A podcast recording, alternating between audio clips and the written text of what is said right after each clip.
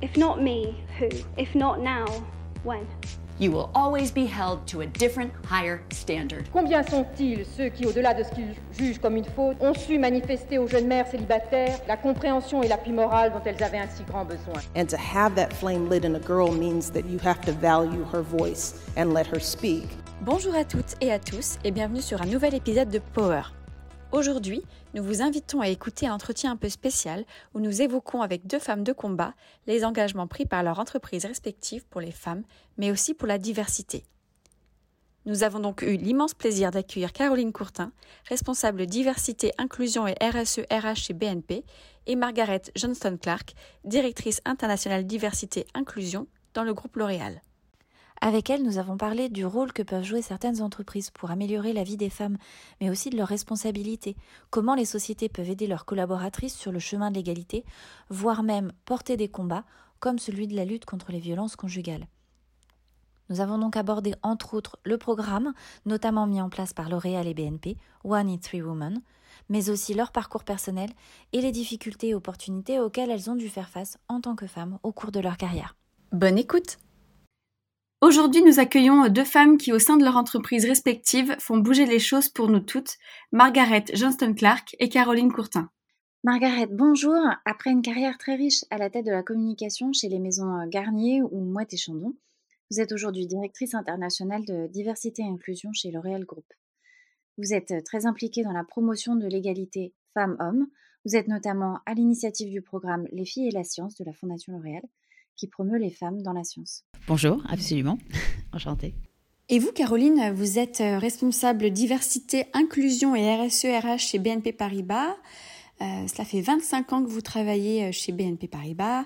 Euh, vous œuvrez au sein euh, de votre entreprise promouvoir notamment la diversité et l'égalité des chances. Absolument. Bonjour. Nous sommes ravis de vous accueillir sur ce nouvel épisode du podcast où nous allons aborder l'action que vous menez toutes les deux à une échelle individuelle et professionnelle euh, et qui vise à améliorer la condition et l'empowerment des femmes euh, qui travaillent dans vos entreprises.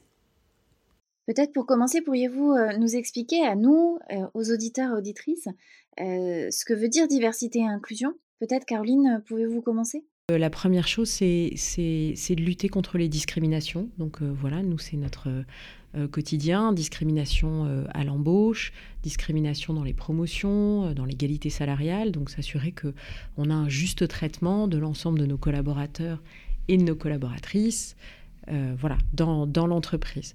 Ça, c'est la, la, base. La deuxième étape de la diversité et de l'inclusion, c'est celle de la diversité, c'est-à-dire d'avoir des équipes qui sont mixtes, euh, mixte avec des différences et des managers qui se réjouissent ou en tout cas sont euh, capables euh, de faire de ces différences et de ces complémentarités une richesse. Et puis la troisième chose que je, dirais qui est celle de l'inclusion, c'est de faire que chacun, chacune, puisse au quotidien bah, se sentir dans l'entreprise totalement inclus, euh, qu'il y soit bien. Donc, euh, on ne parle pas de bien-être au travail, mais qu'il soit bien dans l'entreprise et euh, qu'il soit bien dans l'entreprise, quel que soit son âge, quelle que soit son orientation sexuelle, quelle que soit sa situation éventuellement de handicap, temporaire ou permanente. Voilà, qu'il se sente bien. Et c'est des sujets qui sont de plus en plus importants parce que les entreprises se rendent compte que tous ces sujets sont intimement liés à de la performance. Euh, la performance individuelle et collective, elle passe aujourd'hui, euh, enfin, clairement par euh, des collaborateurs qui sont, c'est du bon sens, hein, mais qui sont, qui sont bien et inclus dans l'entreprise et qui s'y projettent aussi en termes de carrière. Et vous, Margaret, pouvez-vous nous expliquer ce qu'est, à votre sens, l'égalité femmes-hommes? L'égalité homme-femme ou l'équité, chez nous, fait partie de, bah, de notre stratégie depuis plus d'une quinzaine d'années parce que d'une part, on a beaucoup de collaboratrices, on a deux salariés sur trois au niveau international qui sont des femmes, la plupart de nos consommateurs sont des consommatrices de nos produits, donc c'était une évidence qu'il fallait se pencher sur cette question-là et montrer l'exemple. Euh, donc on a commencé il y a une il y a plus de 10 ans, il y a proche de 12-13 ans, à analyser pour réduire l'écart de salaire. Parmi d'autres mesures qu'on a voulu mesurer et mettre en place au niveau international, pour vraiment montrer l'exemple. Donc c'est une, obligation, on doit montrer l'exemple et c'est aussi, euh, bah, ça fait partie des valeurs qu'on a dans, l'entreprise. Donc euh, l'équité euh, à tous les niveaux de l'entreprise et à travers tous les métiers. Donc il reste encore un petit bout de chemin à faire tout en haut de la pyramide, mais aujourd'hui on a une très bonne équité au niveau des postes stratégiques par exemple. Ok, donc on voit en fait dans vos deux visions qu'il y a un aspect quantitatif qui a rapport au quota, au nombre de femmes qui font partie de l'entreprise, mais aussi un aspect qualitatif où en fait il est important de, que les femmes soient intègrent que elles peuvent accéder à des postes hiérarchiques dans la société et qu'elles peuvent faire valoir leur droit à intégrer des postes plus importants. Vos deux choix de carrière ne vous menez pas forcément de manière évidente à la diversité et à l'inclusion. Est-ce que vous pouvez nous expliquer à, toutes les deux et aux auditeurs ce, que, ce qui vous a poussé à faire ce choix et cette orientation de carrière? Alors c'est intéressant ce que disait Margaret parce qu'effectivement moi quand j'ai commencé ma carrière les postes de diversité et d'inclusion en tout cas dans le groupe mais euh, je pense dans la plupart des grandes entreprises euh, en France n'existaient pas. Donc euh, je n'aurais pas pu de toute façon me, me projeter dans, dans, un poste comme celui-là. moi, j'ai eu la chance de, de, grandir hein, dans une entreprise qui, qui a grandi aussi. On est aujourd'hui 200 000 collaborateurs dans le monde, euh, aussi avec des équipes mixtes, 52% hein, de femmes, 48% d'hommes. Donc euh, voilà, la, mixité, c'est une, réalité quotidienne.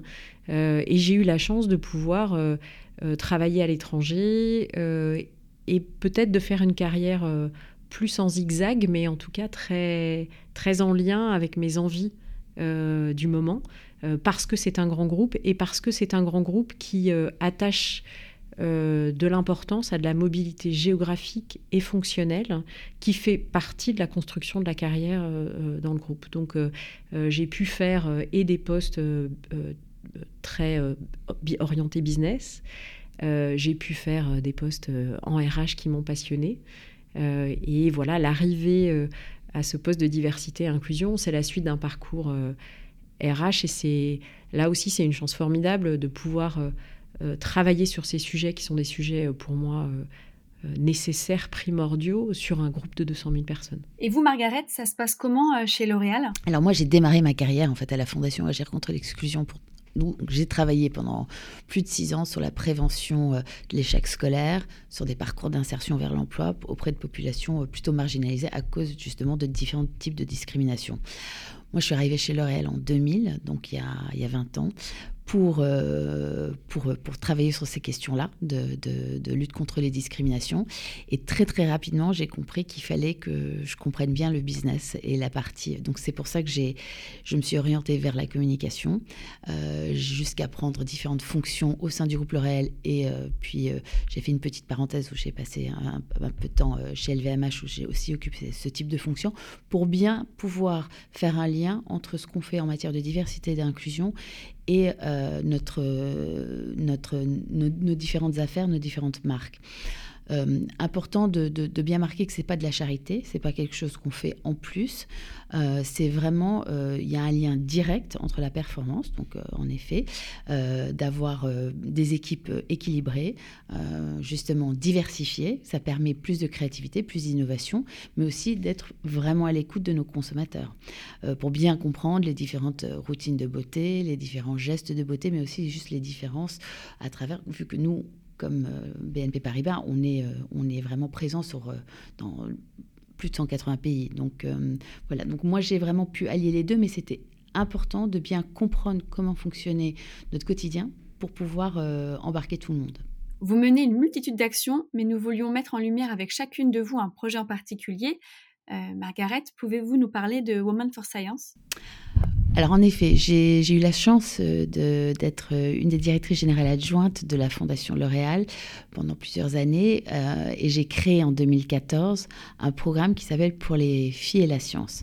je dirigeais donc les femmes et la science avec l'UNESCO qui est un programme qui aujourd'hui a 22 ans d'existence, qui est un grand programme de mécénat qui permet de promouvoir des carrières scientifiques et des femmes de très haut niveau à travers le monde. Les filles et la science, on l'a créé parce que bah, j'ai juste j'ai voulu comprendre pourquoi il y avait si peu de femmes prix Nobel, si peu de femmes euh, à la tête de différents laboratoires à travers le monde. Euh, il n'y en a que 3% de femmes scientifiques qui, sont, identifiées. Et donc on a mené cette étude internationale pour mieux comprendre les barrières. Et on, a réalisé très rapidement que c'était euh, un certain nombre de stéréotypes qui étaient véhiculés dès l'école primaire au collège et encore plus fortement au niveau du lycée, parce qu'on sait, quel que soit le pays, que les filles ont des meilleurs résultats que les garçons dans les STEAM, dans les sciences, techno, ingénieurs et maths. Et pourtant, celles qui poursuivent une carrière scientifique, il n'y en a qu'un tiers. Et dans ces, carrières, ces, études scientifiques, c'est principalement des sciences de la vie. Donc les sciences de la matière sont vraiment réservées aux garçons. Donc c'est les parents, c'est les profs, c'est l'environnement qui va décourager inconsciemment ou consciemment les jeunes filles à s'embarquer dans ça. Donc on a créé ce programme euh, pour lutter contre les stéréotypes. Et aujourd'hui, il y a un deuxième volet de ce programme qui est en train d'être organisé par l'équipe actuelle de la Fondation, qui est plus euh, focalisé sur susciter des vocations. Donc aller au-delà du lycée, mais plutôt au niveau du collège.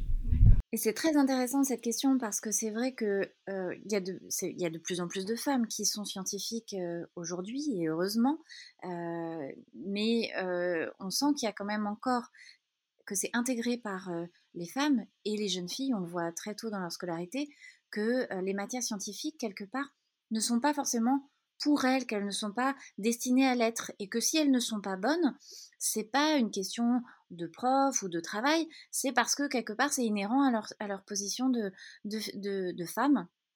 Et euh, c'est pas explicitement dit, mais euh, c'est quelque chose que qu'on voit quand même euh, de manière assez, euh, assez fréquente chez les jeunes femmes, d'où l'importance de ce que vous faites avec ce programme.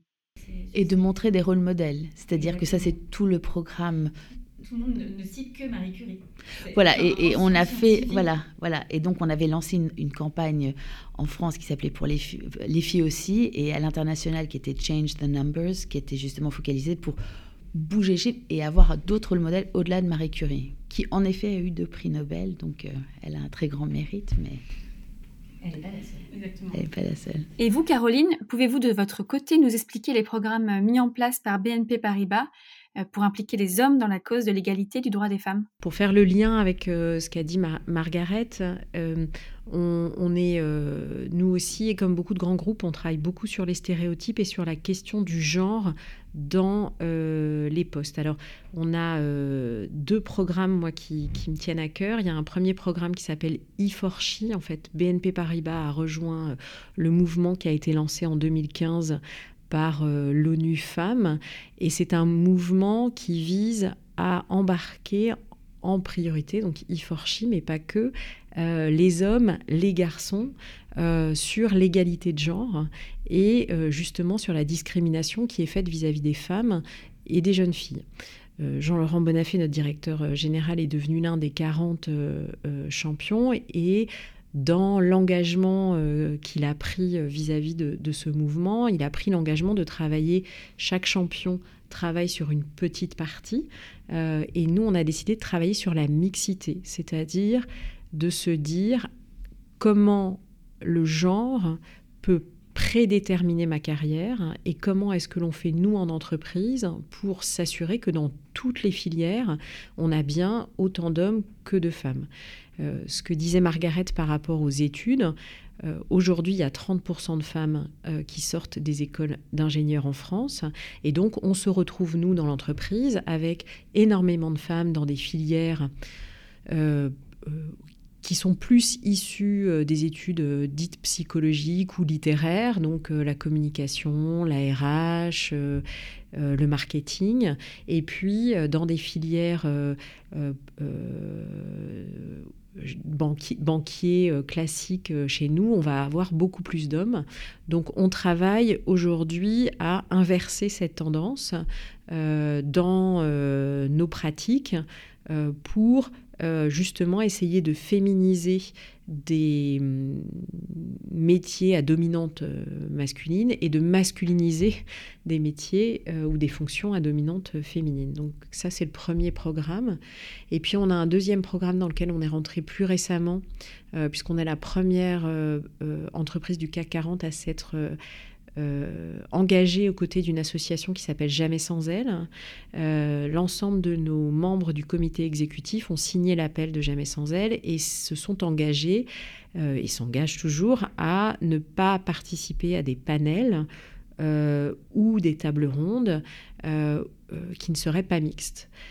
et ça, c'est particulièrement important pour les rôles modèles, pour s'assurer que les enjeux de mixité que l'on défend soient aussi représentés dans les événements auxquels on participe. Donc ça peut être des événements internes ou des événements externes.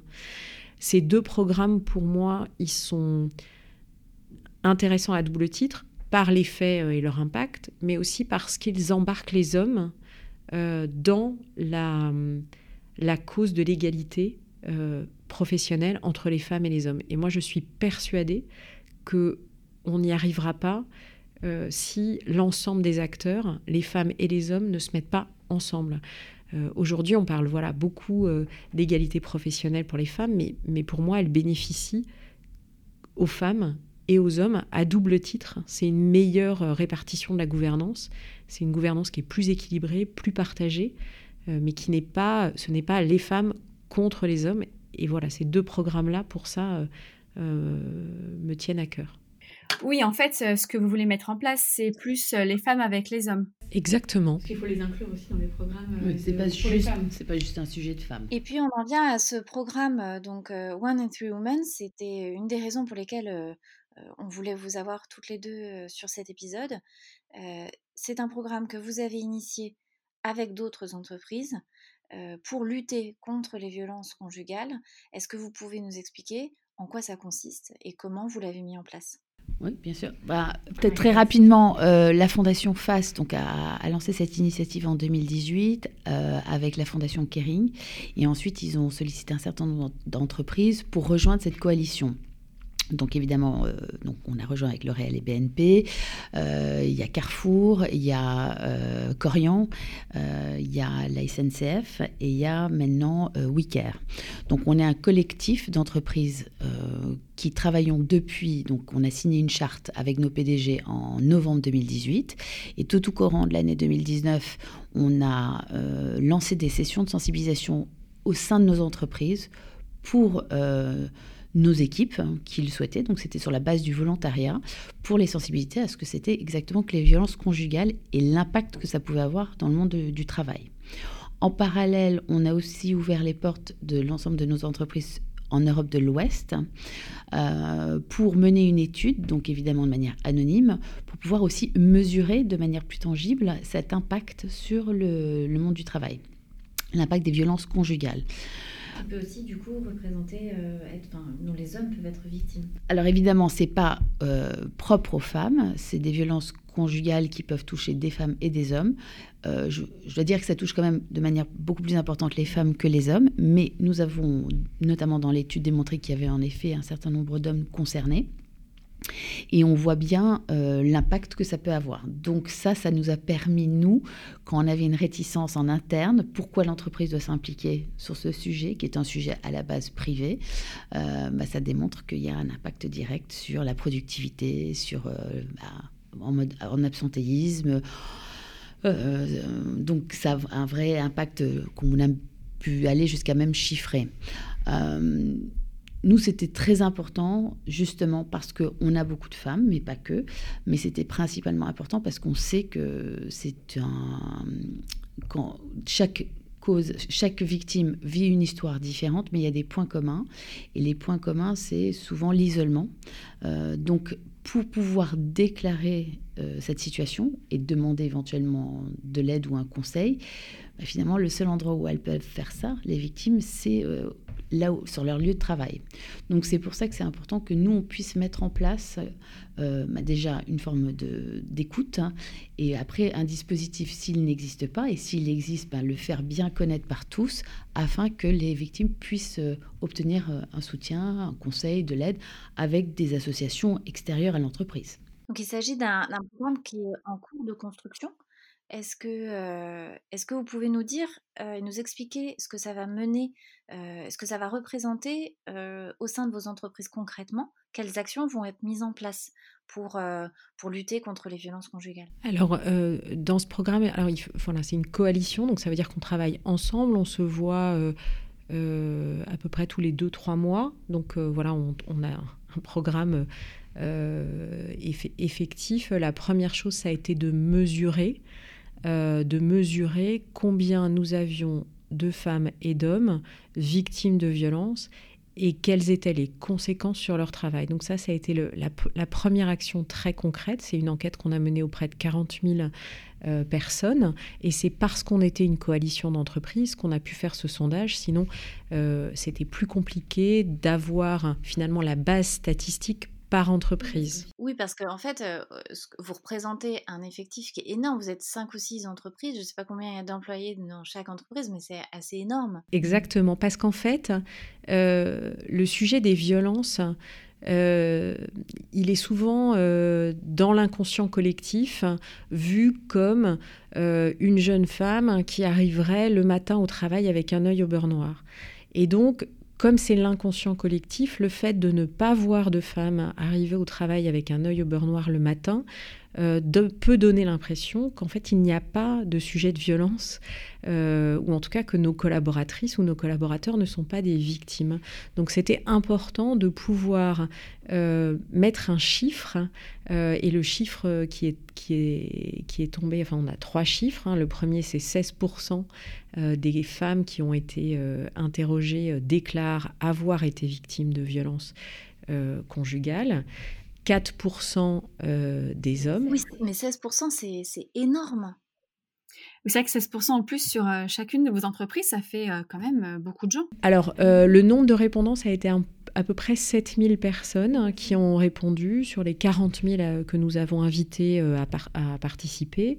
Et, et, donc 16% des femmes, 4% des hommes. Et la moitié des victimes, donc 50% de ces victimes, ont indiqué qu'elles subissaient des conséquences de ces violences dans leur quotidien au travail. Des conséquences, ça veut dire je n'arrive pas euh, à me concentrer, j'arrive en retard, je suis absente ou je suis absent.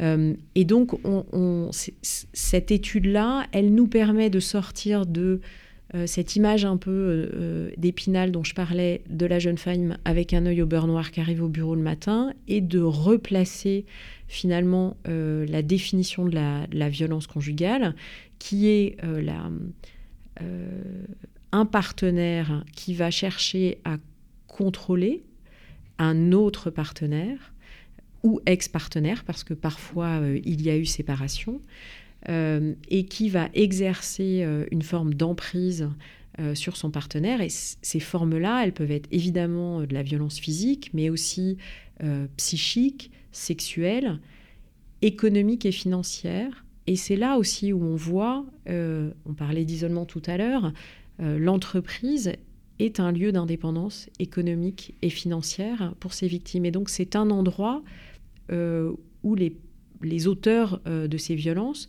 vont aussi chercher à, couper, à saper, à, à ruiner finalement euh, une carrière parce que c'est un moyen de garder une forme d'emprise sur la victime.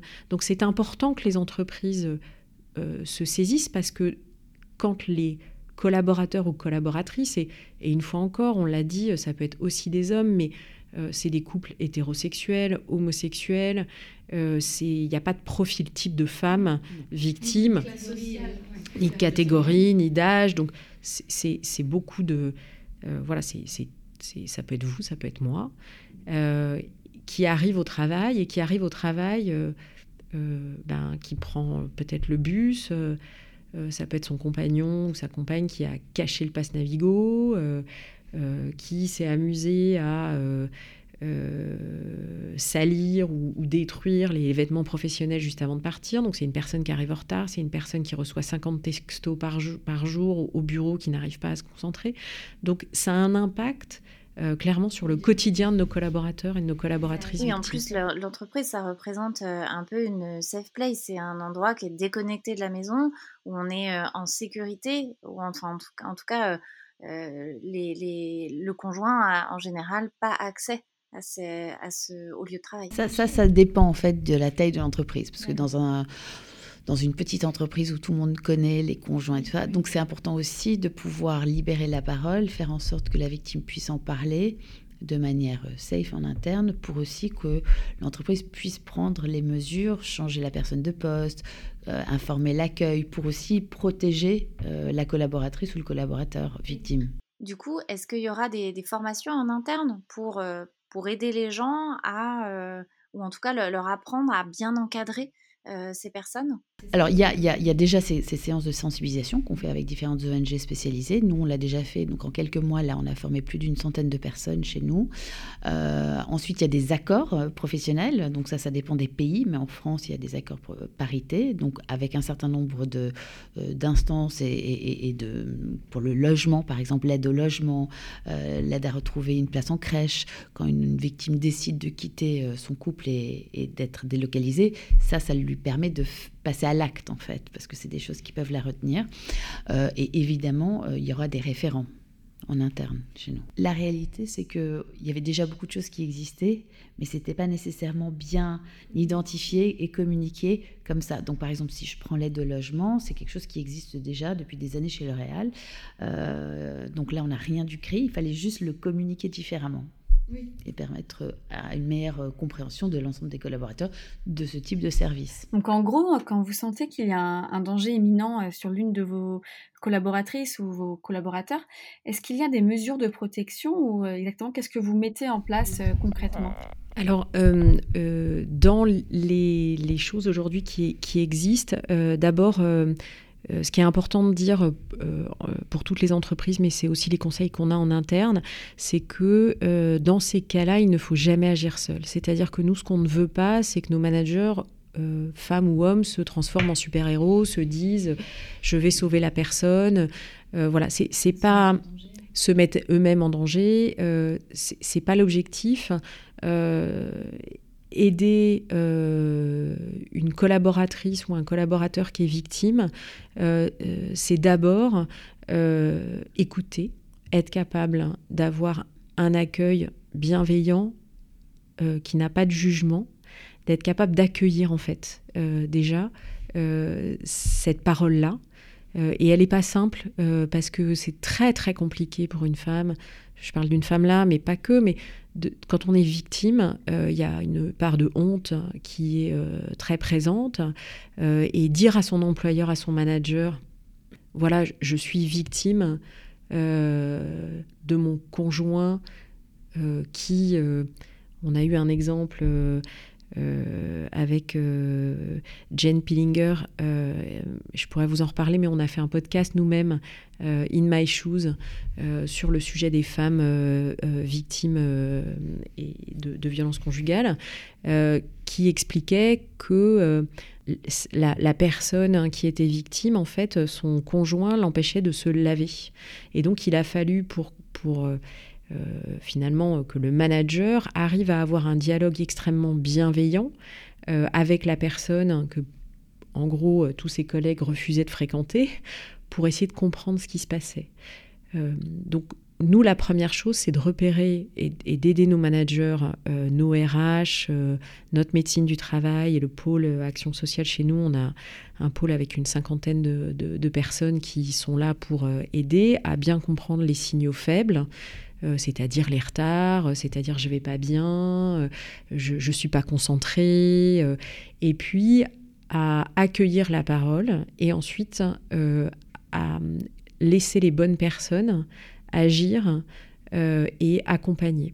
Donc on travaille beaucoup avec des associations qui sont spécialisées dans ces violences domestiques parce qu'elles savent exactement comment elles peuvent accompagner. Ça demande, je pense, beaucoup de bienveillance et de patience des managers parce que c'est des processus qui parfois peuvent être très très longs. Mais ça peut nous arriver aussi lorsqu'il y a des, des jugements euh, de changer des adresses mail professionnelles, par exemple, pour que euh, le nom ne soit pas forcément retrouvé. Euh, on a aussi la chance d'être un grand groupe présent sur toute la France, donc on a la possibilité de faire des mobilités géographiques, voilà, dans des, dans des cas particuliers.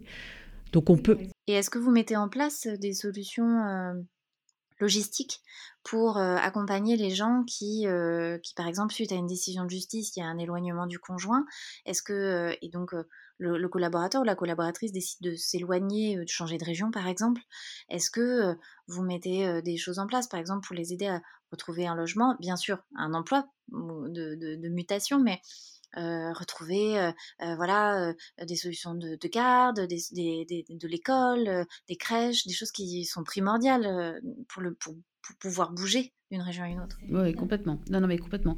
C'est en effet primordial. L'emploi, euh, l'autonomie économique et fait partie des choses qui sont euh, bah, une façon d'aider justement la victime à s'en sortir. Peut-être juste pour, euh, pour ajouter, en effet, ça reste quand même un sujet complètement tabou. Euh, en entreprise et, partout. Donc, ce, notre rôle en tant qu'entreprise inclusive, pour permettre en effet les gens de, les collaborateurs de se sentir à l'aise, c'est aussi donc de communiquer davantage sur le fait que c'est euh, que c'est possible d'en parler.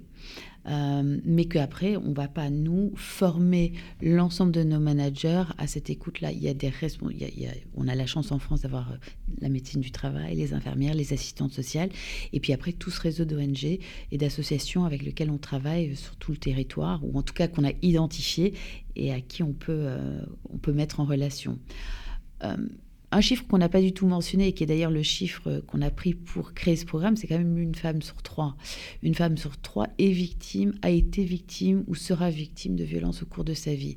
C'est un chiffre international, donc c'est pas propre à la France, mais c'est quand même, je voulais juste rappeler ça parce qu'on est, on est vite parti sur le fond, mais c'est vraiment quelque chose qui touche des groupes où il y a beaucoup de femmes, comme euh, chez le réel, ou peut-être moins de femmes, comme celui de BNB Paribas, mais c'est un vrai sujet qui concerne tout le monde. Et ça peut être aussi des personnes, on a vu dans l'étude, euh, qui ont managé, pas nécessairement euh, la, ces formations, peuvent toucher aussi et peuvent beaucoup apporter à des personnes qui ont soit manager des personnes victimes, soit qui connaissent dans leur euh, vie personnelle aussi euh, des victimes et ça les affecte.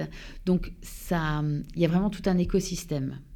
Par contre, la seule chose que moi j'ai constatée en cette année de, de, test and learn en interne, c'est qu'il faut absolument pas obliger les collaborateurs à assister à, la, à, cette séance de, à ces séances de sensibilisation. C'est complètement sur la base du volontariat parce que c'est très sensible précisément. Mmh. On voit notamment à travers le programme One It Women que des grands groupes comme le vôtre s'engagent pour des causes et qui peuvent mener même à des, actions qui sont parfois plus concrètes que ce que peut faire l'État ou le gouvernement. On voit notamment avec le congé paternité, le congé maternité, qui peuvent être allongés dans des grands groupes. est-ce que, pour vous, il y a une responsabilité des grandes entreprises euh, dans, euh, dans certaines causes, et là notamment pour, pour les femmes, puisque c'est ce qui nous intéresse. Alors complètement, nous c'est vraiment, je pense que là toutes les deux on est... On a la chance de travailler dans des grands groupes français avec une dimension internationale dont la responsabilité sociétale de l'entreprise est vraiment ancrée dans, nos valeurs, dans notre stratégie. Donc oui, euh, on n'a pas attendu euh, les différentes lois dans certains pays sur euh, l'égalité salariale pour avoir travaillé, mesuré les écarts depuis des années.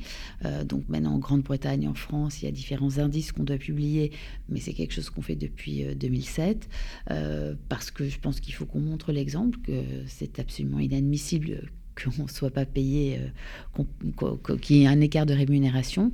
Euh, pareil pour le congé parental euh, et coparent. c'est des choses qui permettent de vraiment donner aux collaborateurs une un, vrai équilibre vie perso, vie privée.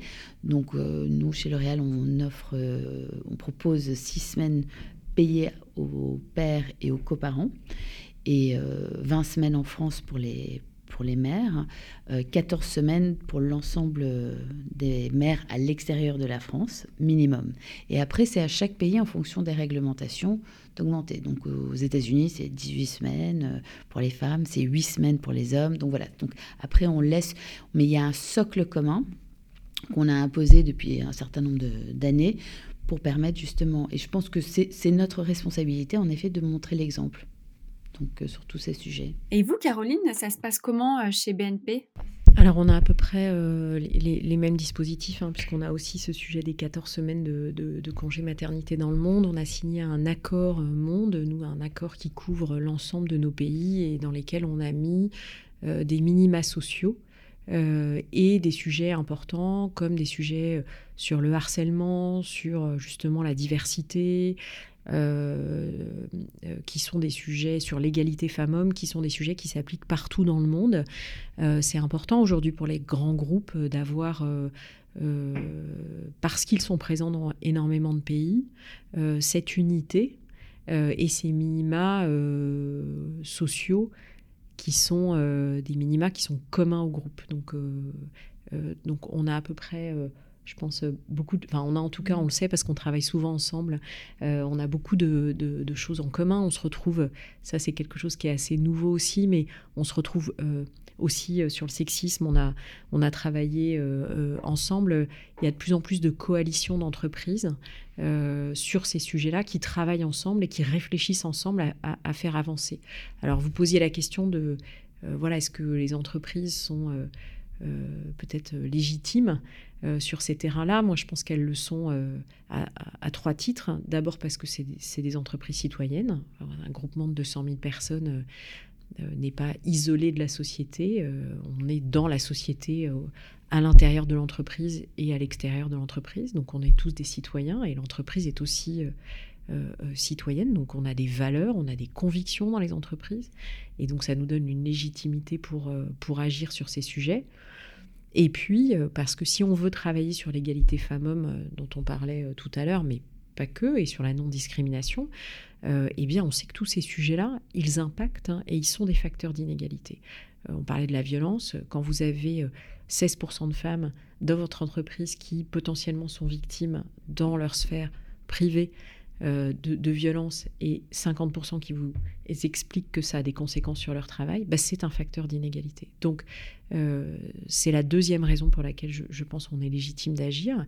Et puis après, parce que les entreprises, alors au-delà de nos convictions personnelles, de nos valeurs, euh, et sans manquer de sensiblerie, euh, les entreprises sont là pour performer. Et donc, euh, des collaborateurs, des collaboratrices qui ne sont pas en mesure de performer, bah, c'est pour l'entreprise aussi un sujet important. Et c'est vrai que c'est un phénomène nouveau, le fait que les entreprises s'engagent comme ça, peuvent être même à l'initiative d'innovation sociale, c'est un phénomène qui est, tout à fait nouveau nous, c'est aussi pour ça qu'on voulait, on voulait vous accueillir sur cet épisode. C'était pour, pour parler de, de, ce phénomène avec vous et essayer de, de comprendre l'implication que ça peut avoir pour la cause des femmes. Mais on est identifié et on est reconnu aussi, par exemple en France, par par des instances publiques par rapport à justement ces, lieux d'expérimentation. Donc aussi, on nous consulte, on nous écoute, on partage toutes ces bonnes pratiques. Et bon, il y a plein d'échecs, donc aussi c'est important de les partager pour euh, que d'autres apprennent. Et il y a des choses que nous on a testées, euh, on était convaincus que ça allait changer le monde et puis ça n'a pas du tout fonctionné pour un tas de raisons. Et puis après, il y a des bonnes pratiques. Donc euh, typiquement, nous on fait partie d'un conseil sur la mixité et l'égalité professionnelle dans l'industrie auprès d'Agnès Pannier-Runacher. Là, on partage euh, précisément des bonnes pratiques pour s'assurer que demain, il y ait plus de femmes dans l'industrie, notamment à des postes stratégiques et clés. Et comment on y est arrivé? Donc, autour de la table, on est cinq, donc euh, j'y suis, mais il y a aussi des syndicats. Mais... Donc, ça nous permet aussi d'avoir différents points de vue, de confronter ça et après d'alimenter, de, partager de manière très transparente. Euh, nos réussites et nos échecs. Euh, on est aussi au, Conseil à l'égalité. Euh, pareil, euh, qu'est-ce qu'on doit faire demain pour les quotas? Est-ce qu'on est pour? Est-ce qu'on est contre? Qu'est-ce que Voilà, voilà donc vraiment de réponses d'ailleurs très tranchées sur les quotas.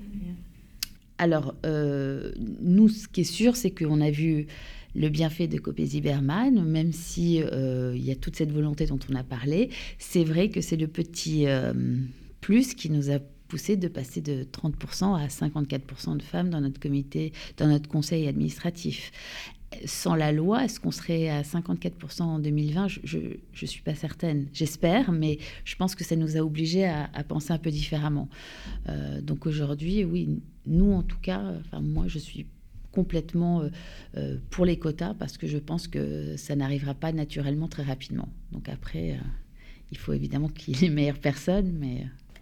Avec Émilie, on essaie de se tenir informé de toutes les questions autour de l'égalité homme-femme et euh, on avait jusque-là jamais entendu parler euh, du programme One in Three Women.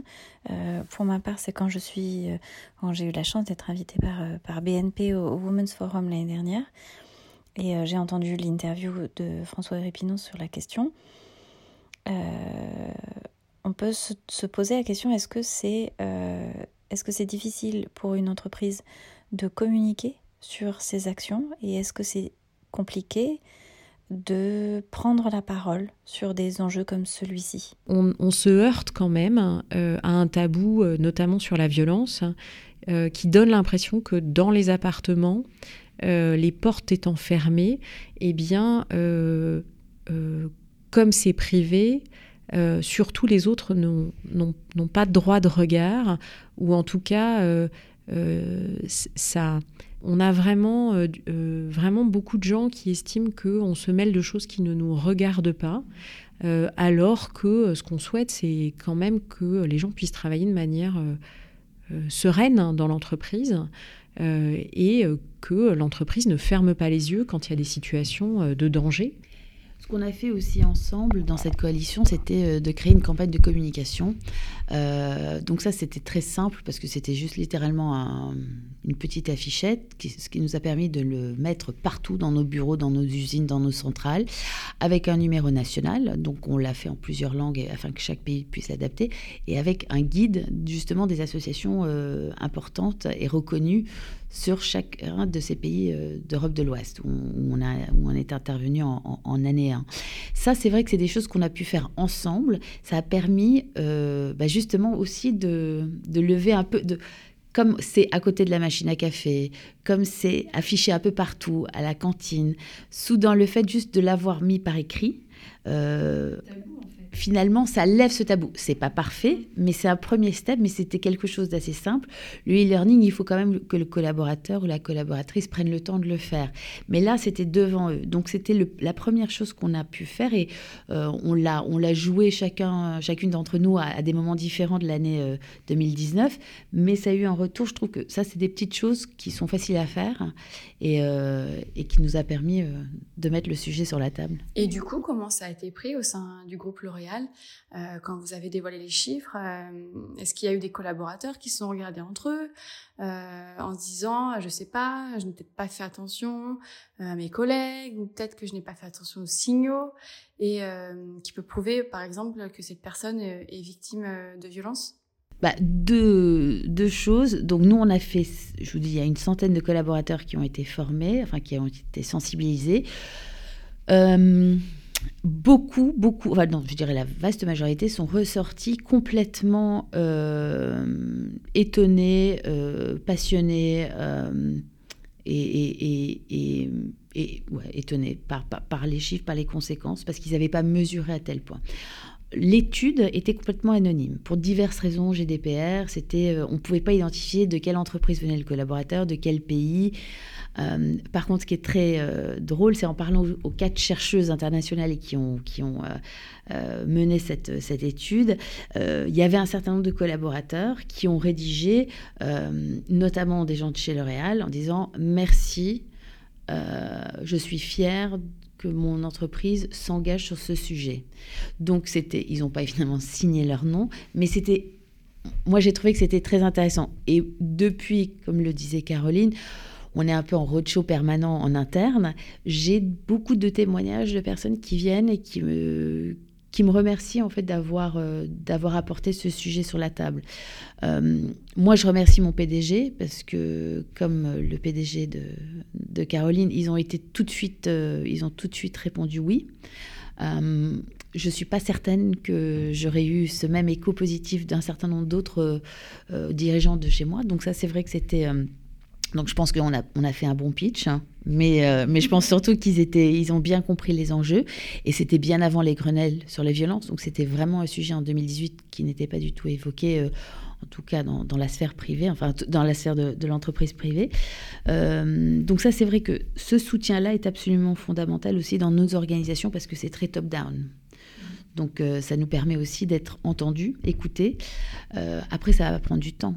Euh, nous, on a une de nos marques de maquillage et de parfum qui va s'engager cette année sur cette cause-là en mettant des moyens et en soutenant euh, financièrement des associations. Donc après, on va se partager un petit peu les tâches en interne, parce que c'est pas ce que le corporate peut faire. Nous, on, a, on est vraiment focalisé sur les collaborateurs, mais après, on va pouvoir toucher nos consommatrices via une de nos marques.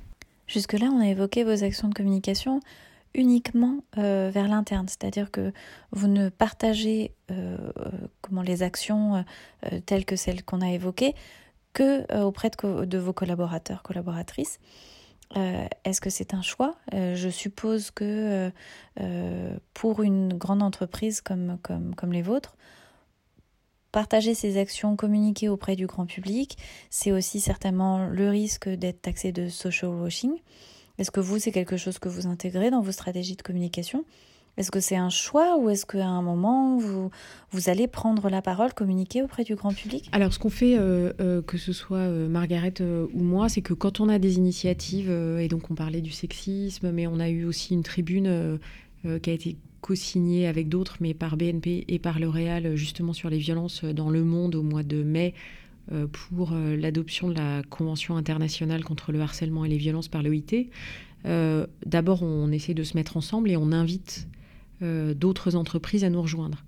Euh, aujourd'hui, euh, c'est des sujets sur lesquels on, ne se pose pas en propriétaire, mais sur lesquels, au contraire, on essaye d'être plusieurs et quand on sait qu'il y a de l'écho dans d'autres entreprises, ben, on s'embarque ensemble. ce qu'on a fait, nous, euh, alors, ce qui nous importe déjà, peut-être, c'est vraiment de bien communiquer en interne. Euh, voilà, ça, c'est un sujet qui est important parce que c'est là où on a euh, vraiment une capacité d'action directe. Hein. mais on a fait, donc j'en parlais tout à l'heure, on a une chaîne de podcast. au départ, quand on a créé cette chaîne de podcast qui s'appelle In My Shoes, qui parle d'inclusion dans l'entreprise, c'est une chaîne de podcast qu'on avait créée pour nos collaborateurs BNP Paribas. et puis, on s'est dit que à partir du moment où ça existait et que nos collaborateurs euh, euh, pouvaient l'écouter, eh bien, il n'y avait rien dedans qui ne pouvait pas être euh, partagé. Donc, on a rendu cette chaîne In My Shoes publique, donc n'importe qui peut aujourd'hui l'écouter. Et on a souhaité, dans le cadre des épisodes d'In My Shoes, avoir un épisode spécifique justement sur les violences euh, comment elles impactent les entreprises et qu'est-ce que les entreprises euh, peuvent faire. Donc on a interviewé euh, Jane Pillinger, qui est spécialiste de l'égalité femmes-hommes, qui conseille l'ONU, qui conseille l'UNESCO, enfin qui a aussi été chercheuse sur cette étude et qui donne 30, 30 minutes justement une définition assez claire de la violence, de comment elle se manifeste, de ce que les entreprises peuvent faire euh, on n'est pas euh, justement dans une communication pour dire regardez, euh, c'est formidable tout ce qu'on fait. on est vraiment dans une communication pour être plusieurs à travailler sur le sujet, pour s'épauler, pour résoudre des problèmes, pour apporter des solutions efficaces et puis s'inspirer aussi de, ce que, de ce que font les autres. Et est-ce que vous rencontrez des difficultés à prendre la parole auprès du grand public? Parce que c'est vrai qu'on peut se dire qu'aujourd'hui, les gens, euh, de manière générale, et tous, enfin nous tous, on a envie de consommer euh, des produits, certes euh, efficaces, sains, mais aussi de, de, consommer des marques qui partagent les mêmes valeurs que nous, auxquelles on croit et euh, ça, devient un critère euh, dans l'acte d'achat. Ça c'est clair. Nous on le mesure par rapport aux candidats qui posent leur euh, qui, qui, posent leur candidature en ligne chez nous. Ça fait partie des, des, choses qu'elles regardent. Qu'est-ce qu'on fait en matière de diversité, d'inclusion, en termes de stakeholders, en termes de, de, donc en termes de réputation du groupe. C'est évident que c'est quelque chose qu'on arrive à mesurer. On voit que c'est important. par contre, comme c'est une démarche très sincère, ça n'a pas été ça n'a pas été très bien toujours toujours euh, marketé, on va dire, vers l'extérieur. C'est quelque chose qui se faisait avec beaucoup de discrétion. Depuis, il y a ces plaidoyers, donc moi je rebondis juste sur la, tribune dont, Caroline parlait. Euh, en effet, à l'initiative, c'était avec l'ONG CARE France qu'on avait imaginé pousser l'OIT et dire à quel point on était en faveur de cette convention sur les violences au travail, enfin pour lutter contre les violences au travail et le harcèlement. Et on a proposé à CARE d'inviter un certain nombre d'autres entreprises, dont BNP Paribas, Sodexo, Kering évidemment et, euh, BBDO. Et ensemble, on a non seulement publié cette, cette tribune dans Le Monde, mais on a surtout euh, écrit au MEDEF pour euh, réitérer de manière très claire pourquoi c'était important, point par point, que cette convention soit votée à l'OIT en juin. Elle a été votée, maintenant elle va être déployée dans le monde, donc c'est quelque chose pour nous qui est une victoire. C'est la première fois que des groupes comme ça se mettaient ensemble sur quelque chose de très militant, très activiste. Hein, pour... Euh, donc là, le grand public pouvait le savoir via le monde, mais euh, après, le grand public, il, le sait par nos actions via nos marques, qui s'engagent de plus en plus auprès de nos consommatrices, mais aussi de nos clients. Euh, les distributeurs, les, les, les, retails qui nous, qui nous... Donc ça, ça fait partie aussi des, des échanges qu'on a avec eux pour, pour, leur, pour partager les, engagements qu'on oui, en plus, ça peut encourager les entreprises à faire de même. Euh, je trouve qu'il y a plein d'entreprises qui ne sont pas au courant. Euh, en fait, les plus petites entreprises, en tout cas, je pense que les grands groupes, oui, comme vous, euh, sont au courant, mais qui n'ont pas forcément vu l'importance d'adhérer tout de suite, car ils n'ont pas saisi les enjeux. Je pense effectivement qu'en communiquant en externe, ça va encourager les entreprises à le faire. C'est précisément pour ça que nos marques soutiennent des causes très souvent liées à la diversité, à l'inclusion et à l'environnement, une fois que nous, on est vraiment, euh, euh, en tout cas, très engagé en interne et qu'on a démontré que c'était une démarche très sincère. Euh, donc, évidemment, l'idée, c'est de pas du tout de faire du social washing ou du greenwashing. On en est très conscient. Donc, c'est justement avec, ça se, ça se traduit par des partenariats forts, importants avec des ONG où on co-construit ces partenaires. C'est jamais le groupe qui impose quoi que ce soit. C'est vraiment dans une démarche de collaboration avec des acteurs de terrain euh, reconnus. Nous allons maintenant passer à un sujet un petit peu plus personnel. Euh, nous aimons bien avec Émilie aborder avec nos invités des questions euh, plus personnelles. Vous avez toutes les deux des carrières impressionnantes, les choses vont heureusement dans le bon sens, mais il y a aujourd'hui relativement peu de femmes qui arrivent à ce niveau de responsabilité. Euh, est-ce que vous avez été victime, euh, est-ce que vous avez pardon, déjà été confronté au sexisme au cours de vos carrières? Et est-ce qu'être une femme a pu représenter à certains moments un frein euh, ou bien un atout? C'est pas simple comme question parce que je pense qu'on intègre finalement un mode de fonctionnement de la société et on, et on s'adapte, hein. ou en tout cas on ben, euh, voilà, moi j'ai eu, eu, la chance de, pouvoir travailler euh, en France, aux États-Unis, euh, en Angleterre. Alors, Margaret a la double nationalité, mais moi quand je suis arrivée aux États-Unis, dans les années 2000, hein, j'ai été frappée de la différence de culture entre la France, où il était très bien vu de faire des compliments sur sur la jupe, sur la coiffure, sur le maquillage. Moi, je suis arrivée aux États-Unis euh, dans un, une culture où ça ne se faisait plus du tout. Euh, et donc, c'est ce parcours à l'international qui m'a fait prendre conscience euh, de, pratiques que je ne voyais pas forcément parce que je baignais dedans toute la journée.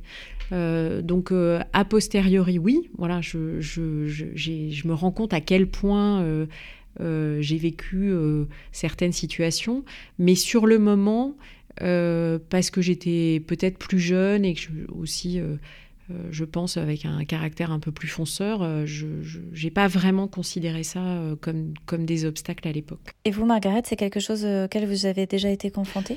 Alors, très sincèrement, je pense que ça fait partie des choses qu'on intègre en tant que femme. Donc, on arrive à le contourner. J'ai pas été affectée par ça. Ça ne m'a pas empêché d'avancer. On, hein. on, le sait, on le sait. Euh, on peut, euh, on peut même parfois être étonné de certains propos qui peuvent être dits euh, en réunion, dans des instances très formelles.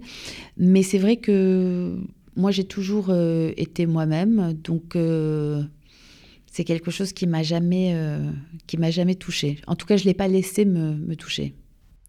Mais la question était ouverte. D'ailleurs, est-ce que ça peut tout à fait être un, un, frein, mais ça peut aussi être un, atout. Est-ce que, ça, est-ce que ça a pu aussi représenter un atout? Non, ça, je suis pas sûre que c'était un atout.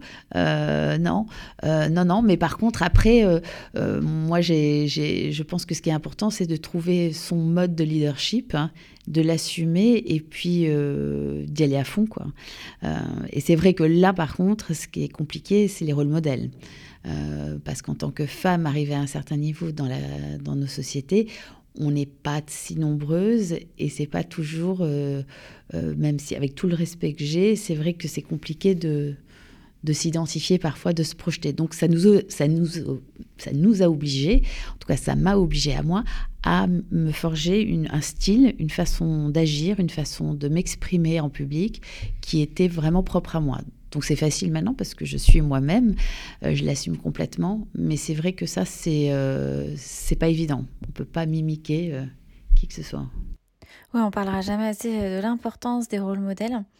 Et, et autre question, est-ce que, est que pour vous, il y a une forme de leadership féminin? Je, je, pense que les femmes sont attendues sur des comportements et les hommes sont attendus sur des comportements.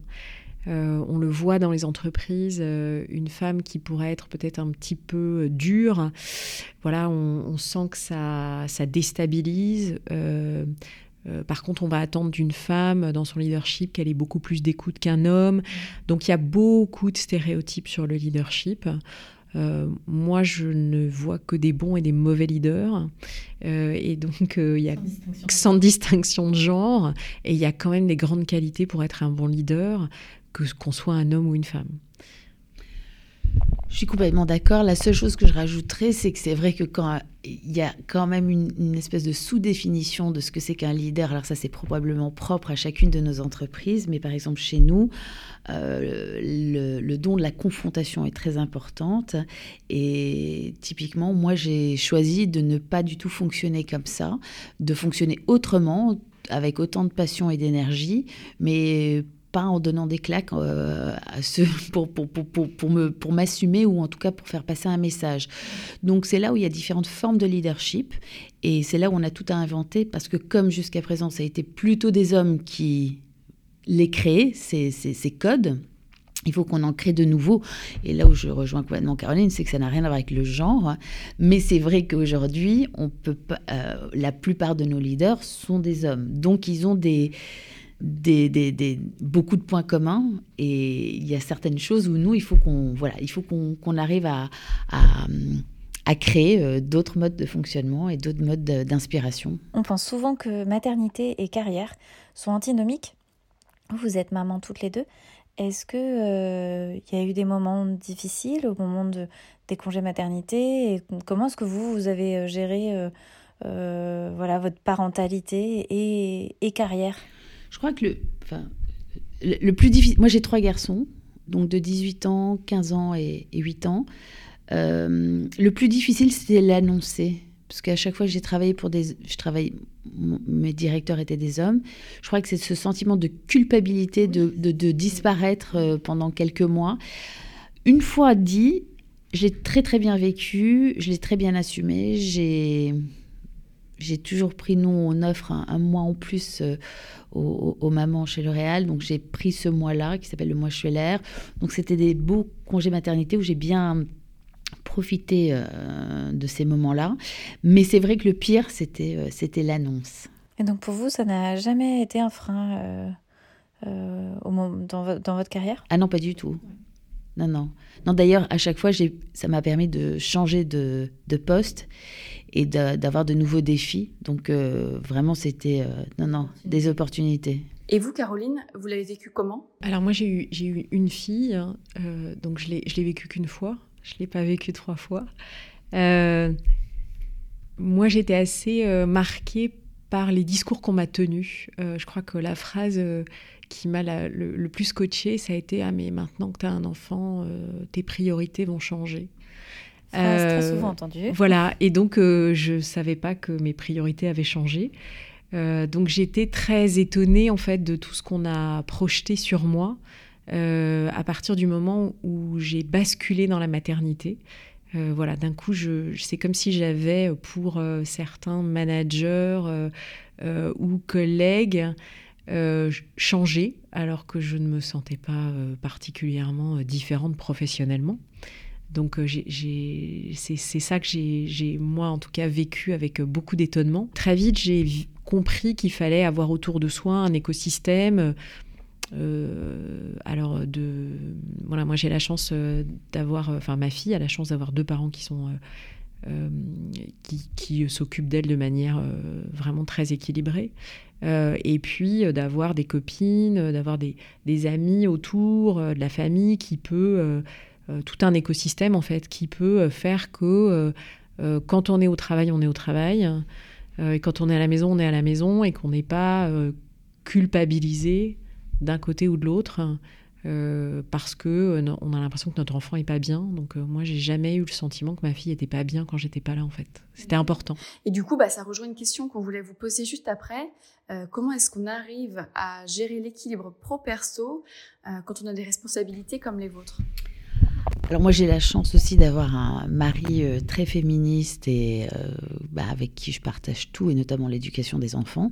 Donc j'ai cette chance-là. Enfin c'est pas par hasard, mais voilà. Donc moi, j'ai plus mes parents, donc euh, l'écosystème familial, j'ai une sœur avec qui je suis très proche, mais euh, je l'ai créé euh, au moment où les enfants étaient scolarisés dès la maternelle, et ça, bah, on me l'avait pas dit, mais je l'ai fait un peu spontanément. Je, je, me suis créé un réseau de parents que je peux appeler à tout moment, quand un de mes garçons était malade ou est malade, quand il y a un problème parce que euh, on peut pas venir les chercher après l'école. Donc ce réseau informel, euh, c'est ça qui me sauve depuis 18 ans quoi. Donc ça, ça m'a permis. Euh, après évidemment, il faut être organisé, hein, donc il y a rien de spontané. Mais je crois que ça c'était une des choses on m'en a pas parlé, je l'ai découvert. Je suis pas la seule qui utilise cette façon de fonctionner, mais ça c'est formidable. Et puis cette entraide-là, c'est génial. Alors oui, moi mon fils, il rentre à l'école maternelle en septembre prochain et je trouve ça génial car j'espère avoir de l'aide euh, du coup euh, d'autres d'autres mamans. Et de papa. Et de papa. Et de la donner aussi parce que tout ça c'est ouais, réciproque. Oui, j'étais en penser justement à l'organisation, comment est-ce qu'on s'organise euh, entre parents pour, pour avoir de l'aide, mais... Bah, on a tous le même problème, ou tous le même problème. Donc en fait, c'est même si c'est pas des gens avec qui vous allez nécessairement devenir meilleurs amis et partir en vacances ensemble, sur ce sujet-là, il y a beaucoup de candidats. Il y a aussi une autre question qu'on aime beaucoup aborder avec nos invités, parce qu'on trouve qu'il y a beaucoup de choses qui partent de là. C'est quel euh, enfant, petite fille vous étiez, et quel type d'éducation vous avez reçu euh, en tant que fille? Margaret, tu veux? Marguerite, je connais déjà son histoire. Alors, moi, je. Donc, on était une famille de deux filles, une mère très forte, une famille de femmes très forte. Donc, je n'ai pas été. Même si j'aimais beaucoup la, le rose, euh, j'ai pas été du tout euh, éduquée avec ce type de, de modèle.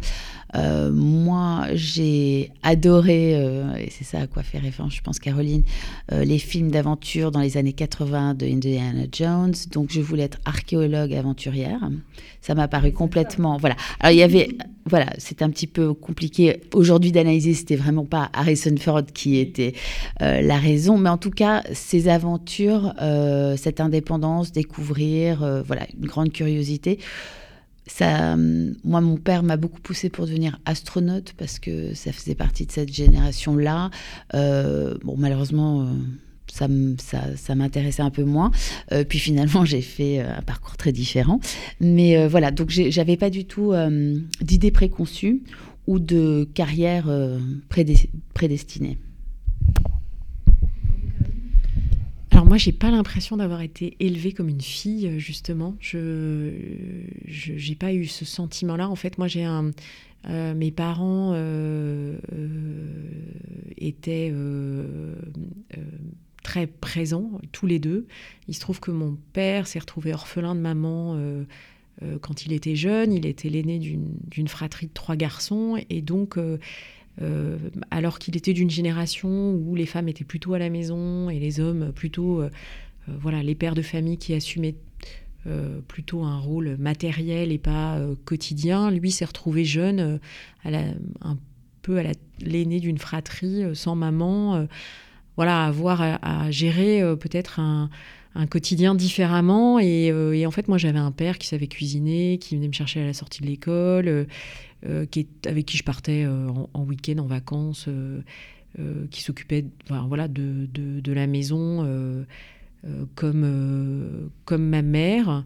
et j'avais une mère qui travaillait, donc j'ai pas eu le sentiment en fait d'avoir finalement un modèle très dans des cases. Hein. Les femmes dans la cuisine et, et les hommes au travail. Euh, et c'est plus quand je suis arrivée euh, dans la vie adulte que je me suis rendu compte que les modèles étaient euh, quand même vraiment figés. Et du coup, pour terminer l'interview, on voulait savoir si vous aviez eu des mentors. Alors, sur un plan professionnel, il y a beaucoup de personnes qui m'ont inspirée. depuis, moi, ça fait plus de 26 ans que je travaille, donc j'ai eu la chance de travailler pour des femmes et des hommes très inspirants.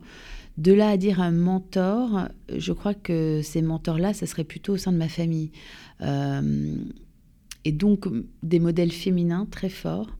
Euh, évidemment ma mère, j'imagine que tout le monde vous dit ça, mais, mais, mais aussi euh, mes tantes, des cousines, voilà, des femmes qui ont des femmes qui ont été proches soit dans ma famille, soit proche de ma famille, et qui ont vécu euh, différents combats, euh, différents, euh, qui, qui, m'ont inspiré. Mais moins peut-être dans le cadre professionnel. Et vous, Caroline? Alors moi, j'ai fait, j'ai fait beaucoup de belles rencontres et elles m'ont, elles m'ont nourri. je pense que les lectures aussi m'ont beaucoup, beaucoup nourri. beaucoup d'auteurs féminins euh, moi, j'ai découvert euh, voilà, des, auteurs comme euh, Colette, Françoise Sagan, évidemment Simone de Beauvoir, évidemment Simone de Beauvoir. Moi, j'ai dévoré Simone de Beauvoir et c'était une, une, vision tellement forte hein, de ce que ce qu'on pouvait être dans la vie et ce qu'on pouvait devenir et pas forcément ce qu'on ce qu'on nous imposait d'être. Hein. Et euh, il y a notamment une phrase, moi, qui m'accompagne beaucoup, qui est une phrase de, Sartre. Euh, alors, je, vais la, je vais la dire telle que je me la suis appropriée, donc c'est peut-être pas exactement ce qu'il a dit, mais Sartre a dit euh, ce qui est, ce qui est important, c'est pas ce que nous, ce que l'on fait de nous, mais ce que nous faisons de nous-mêmes par rapport à ce que l'on fait de nous. et c'est une phrase qui m'accompagne beaucoup, y compris professionnellement. Voilà, on est, on est face à finalement des stéréotypes, des boîtes, et qu'est-ce que nous faisons nous de, des boîtes dans lesquelles la société nous met ou dans lesquelles euh, l'entreprise euh, nous met aussi, et comment est-ce qu'on arrive à, aller au-delà de ça. Voilà. Merci beaucoup Margaret et Caroline d'être venues partager cet épisode avec nous. Euh, c'était dense et passionnant. On a abordé beaucoup de sujets. on espère que vous avez passé, comme nous, un très bon moment. Merci Émilie, merci Émilie. merci Émilie et Émilie. À bientôt. Merci à tous de nous avoir écoutés et merci beaucoup à Caroline et Margaret pour leur temps. On espère que cet épisode vous inspirera et vous boostera. Un grand merci à l'Hôtel Loco Gare de l'Est de nous avoir reçus et permis d'enregistrer cet épisode dans les meilleures conditions. Si vous avez aimé cet épisode, n'hésitez vraiment pas à nous mettre 5 étoiles sur iTunes et un commentaire. Cela nous aidera beaucoup à faire connaître et faire vivre Power. À bientôt pour un prochain épisode et n'oubliez pas de croire en vous.